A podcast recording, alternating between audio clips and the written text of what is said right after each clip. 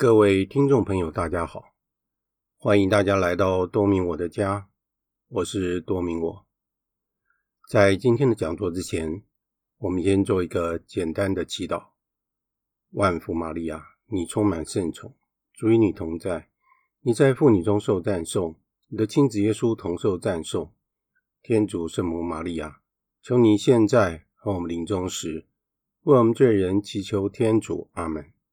圣加贝尔为我等起，圣保禄为我等起。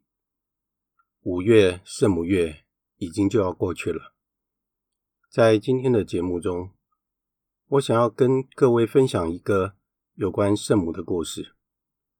我平常喜欢听故事，我也喜欢讲故事。我特别喜欢有关圣母玛利亚的故事。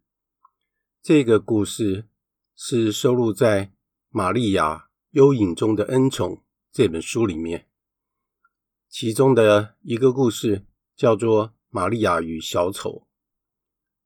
这个故事很有启发性。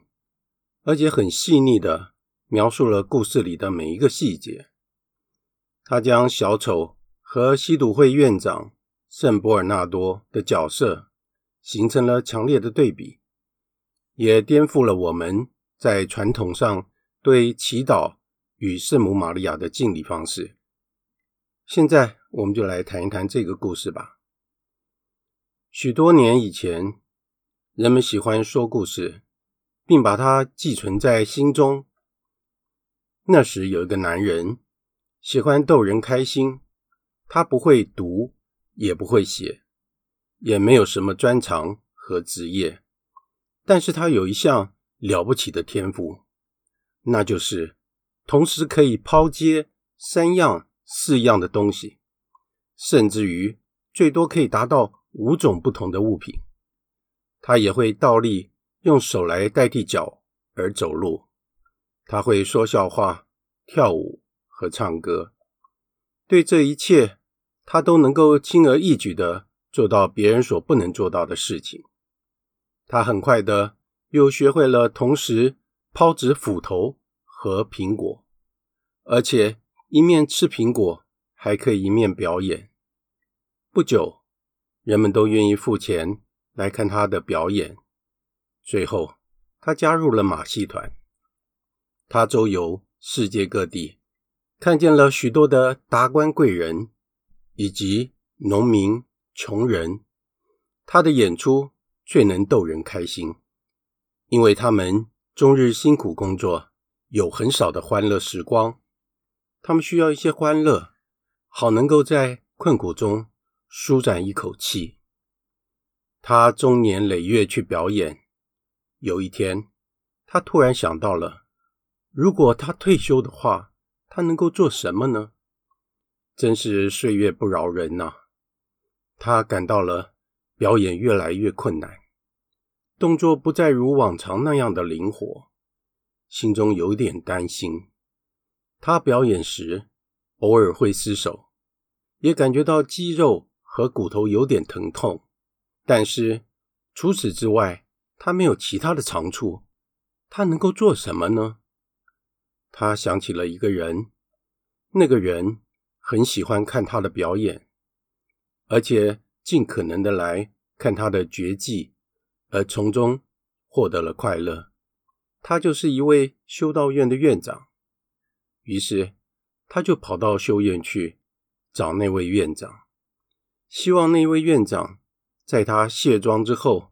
能够认出他来，他要求能够进入修院。院长问他说：“你会做什么呢？”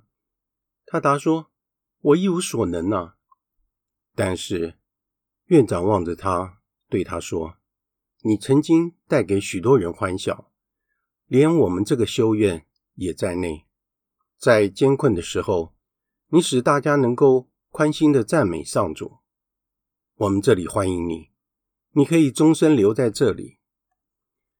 这个小丑非常的高兴，他知道自己能够在退休之后，能够安心的住在属于天主的修院里。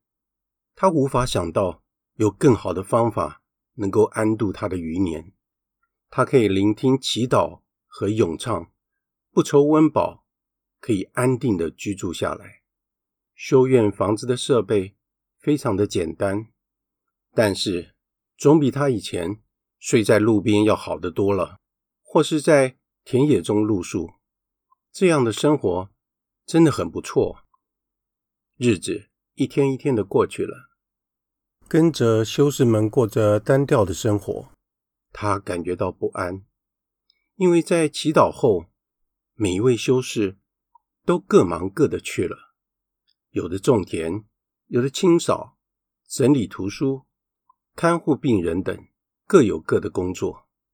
但是这个老人无所事事，也无所适从，他对大修院的工作没有一点贡献，他不安的情绪大增，尤其是想到了，如果在艰难时期来临时，一些修士会对他不满的。因为他光吃不做，甚至于他不会诵念祈祷经文，因此虽然在这里活着比以前好得多，可是他考虑想要离开。这个老人在院子里面游荡。这个修院是一座大教堂的一部分，有着古老的圣堂、小堂、壁龛、院子，还有地道。整个地方就好像一个迷宫一样，这里有一个小房间，那里有一个密室等等。有一天，他晃进了一间在地下室的房间，就在那个角落，他发现了一尊陈旧的圣母像。这座圣母像从前是金黄七彩的，但是现在残旧失色，被人遗忘。埋藏在这个地下室里面，这尊圣像的一只手已经脱落了，他抱着小耶稣，但是他的衣服也肮脏褴褛不堪。看来他曾经手里还抱着一个球，也就是地球，但这个球现在不知道跑到哪里去了。当他举目看着那壁龛上的女士，他想到。你看起来很忧愁，也很失落，这么孤单，而且毫无用处，正如我现在在这里对我自己的感受一样。但是转眼之间，他知道了，他在这个修院有工作可以做了。他可以做的事，不需要被别人知道，这只是他和这位女士与他的孩子之间的事。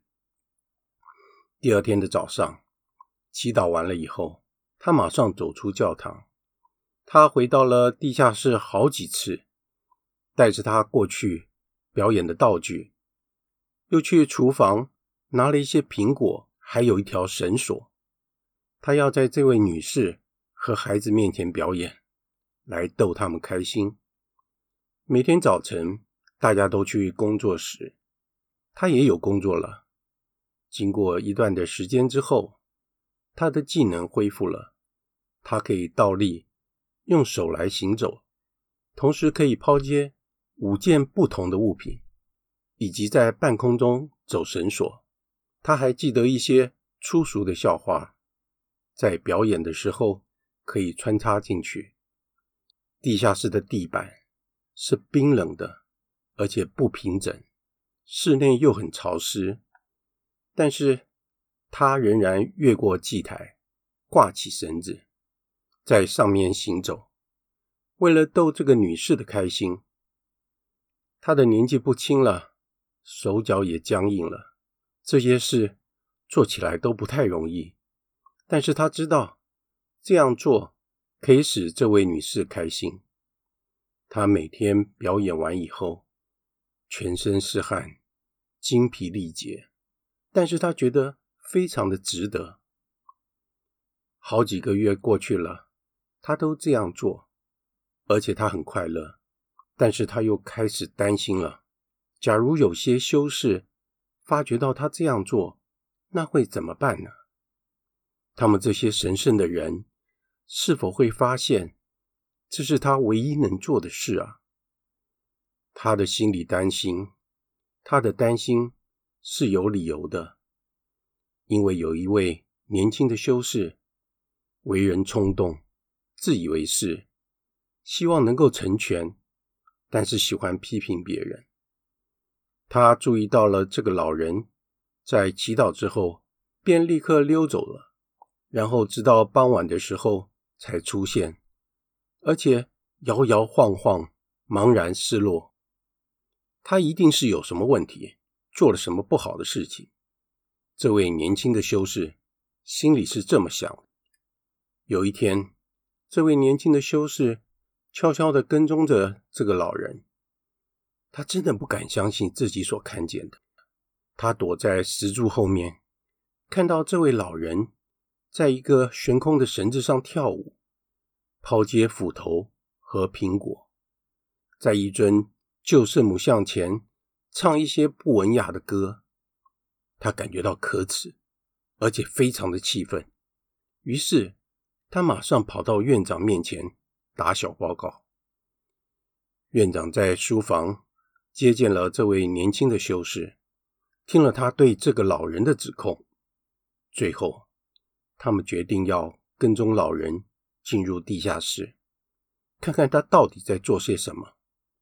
这位老人果然迂回曲折地进入了地下室。院长手足无措地看着这个老人在绳子上跳舞，同时唱着不雅的歌，说一些粗俗的笑话。而且这一切都是在那座旧的祭台和那破旧的圣母像前所做的。院长感觉到非常的难堪，知道必须要叫这个老人离开修院。让他更不高兴的是，那位年轻的修士这样的跟踪人，并监视、揭发了这个老人。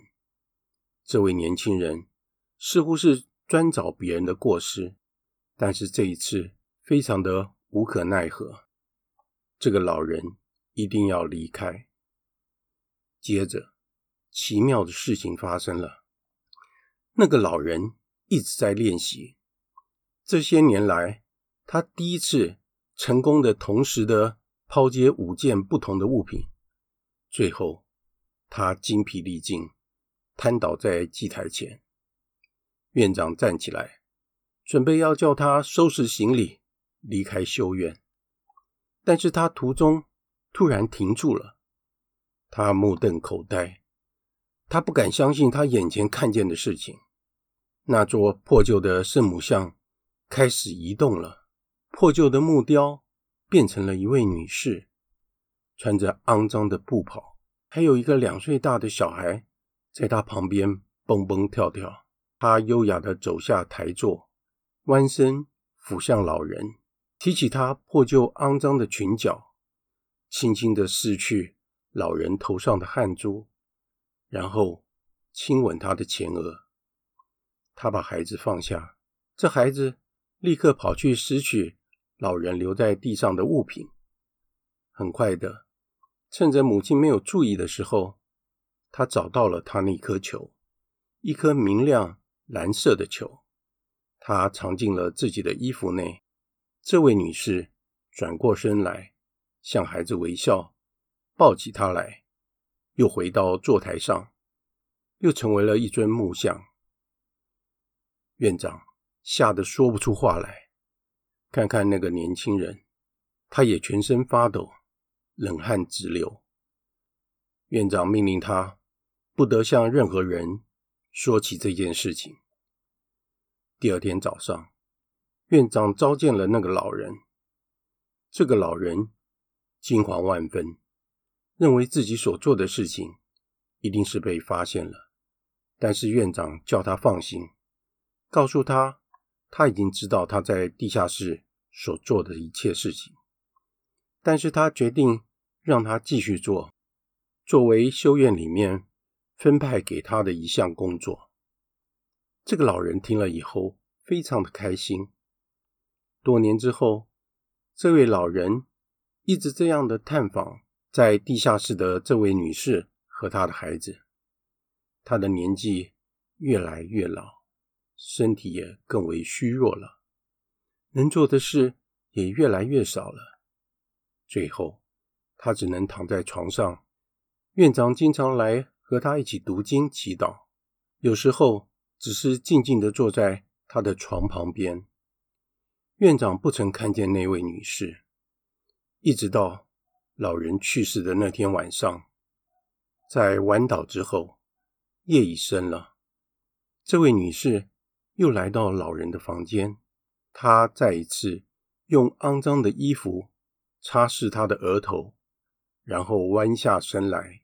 亲吻他的前额，充满了柔情。当他离去时，他将他的灵魂一起带走了，并在经过院长身边时，以温和的目光望了望他。当老人病倒时，院长开始学习这位小丑抛接杂物，又试着在半空中的绳子上跳舞。他不能和老人相比。但总算是也可以倒立行走，也可以抛接三样物品，虽然不是斧头和苹果。他又创作了一些歌曲给这位女士听。老人去世之后，他代替了老人，每天在这独臂女士和那爱笑的孩子面前表演。那孩子现在手上拿着一个明亮蓝色的球，院长时常失足。从绳索上跌落下来，而当他倒立用手行走时，感觉到地下室的石头地面又湿又冷。据说，这位院长圣伯尔纳多写了很多篇圣母神学论文，也写了一些赞美圣母的歌。他们又说，这位院长的一生都在祈求自己能有那位老人的热情。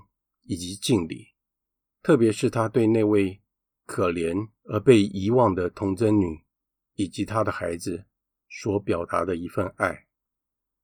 在听完玛利亚和小丑这个故事之后，我们会不会有一股冲动，想要去学杂耍呢？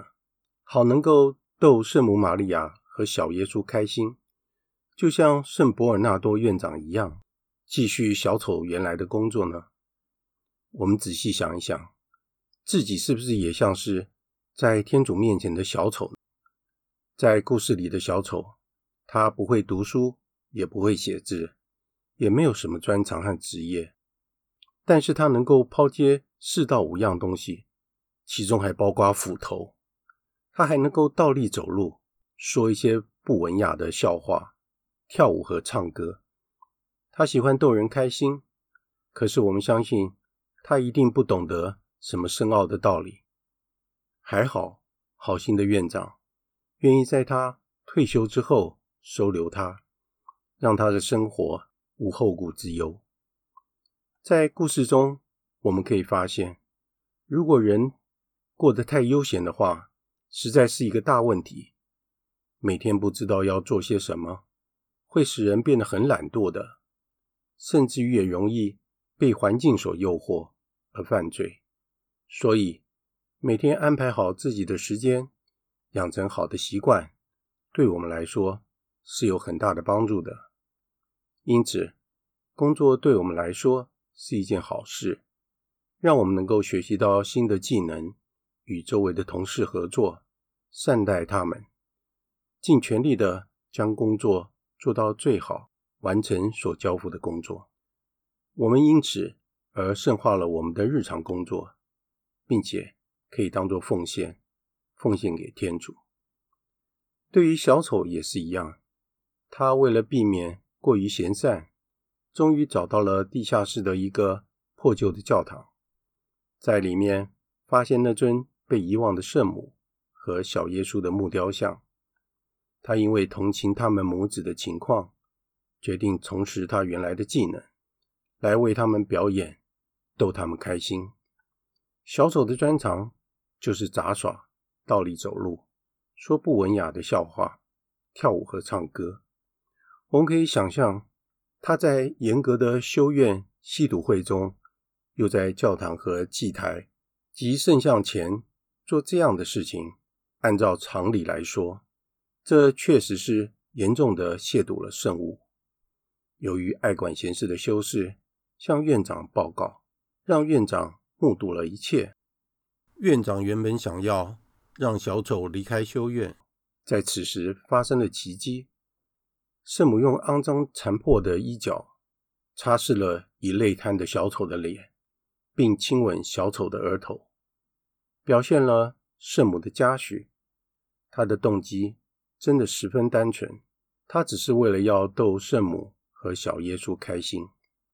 在圣母眼里，与院长的看法是不一样的。小丑每天这样卖力的演出，直到精疲力竭，却成为最好的祈祷和奉献。因此，他确实做到了每天发挥自己的专长，圣化了日常工作，作为奉献圣母及小耶稣的最好的礼物。我们想一想，小丑不懂得什么是祈祷，也不会祈祷，但是他周而复始的全力的做好自己所能做的事情，来取悦圣母和小耶稣。事实上，他已经做到了最好的祈祷，也做了最好的奉献。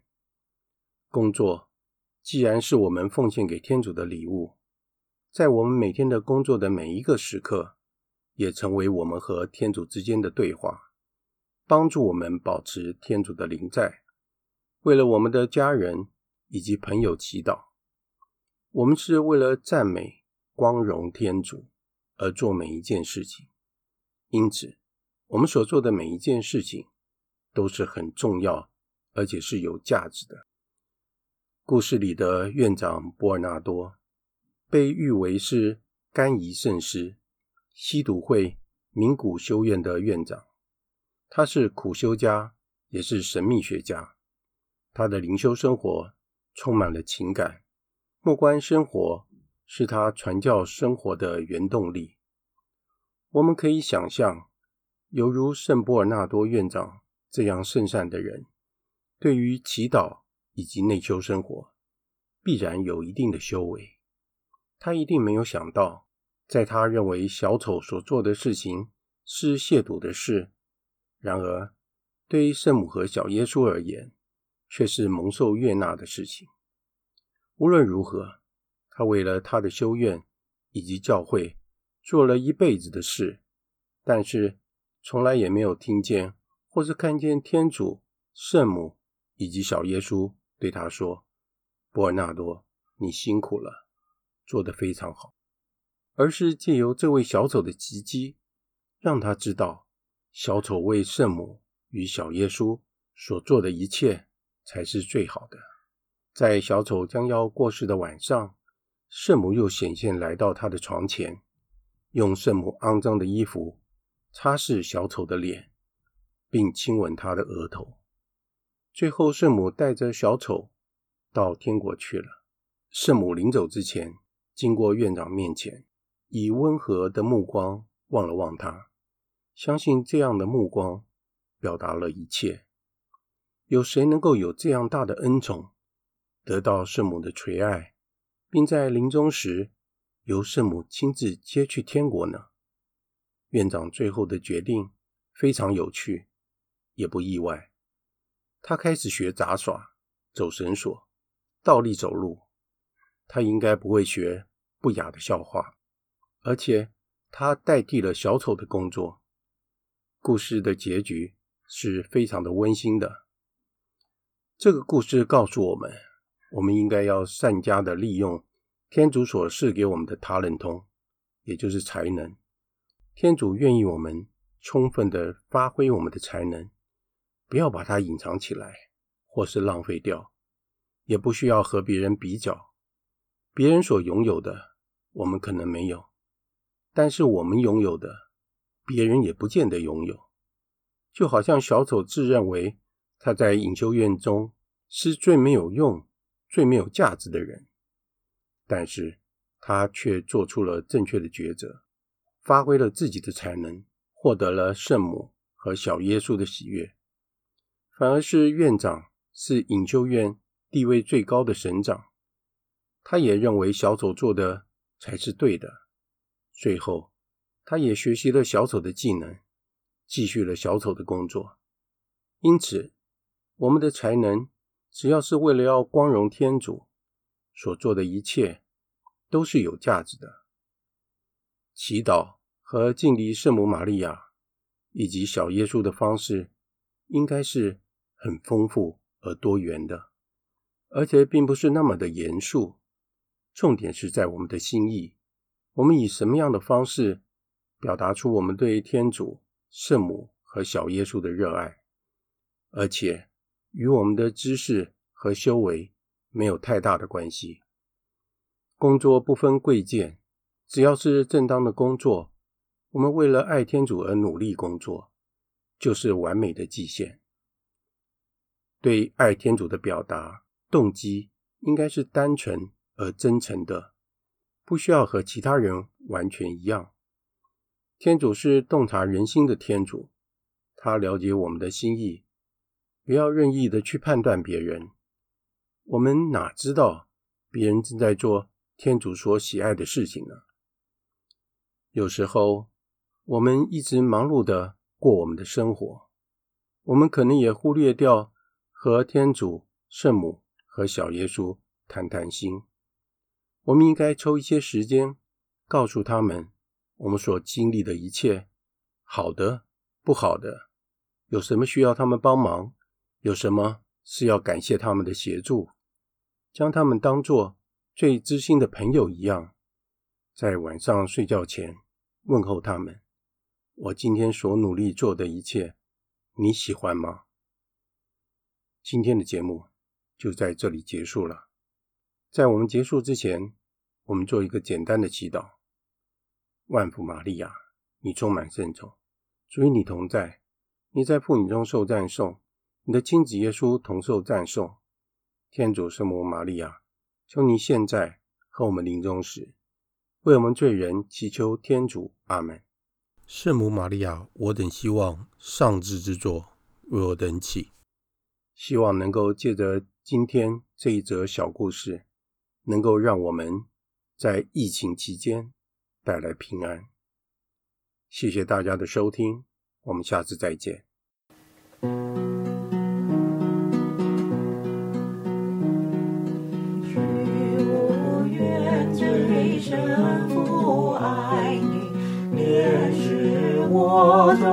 种下土为绿，与无缘最深自真母，见我忍耐一生是苦，与无缘最深深敬佩，了一回母怜使我人。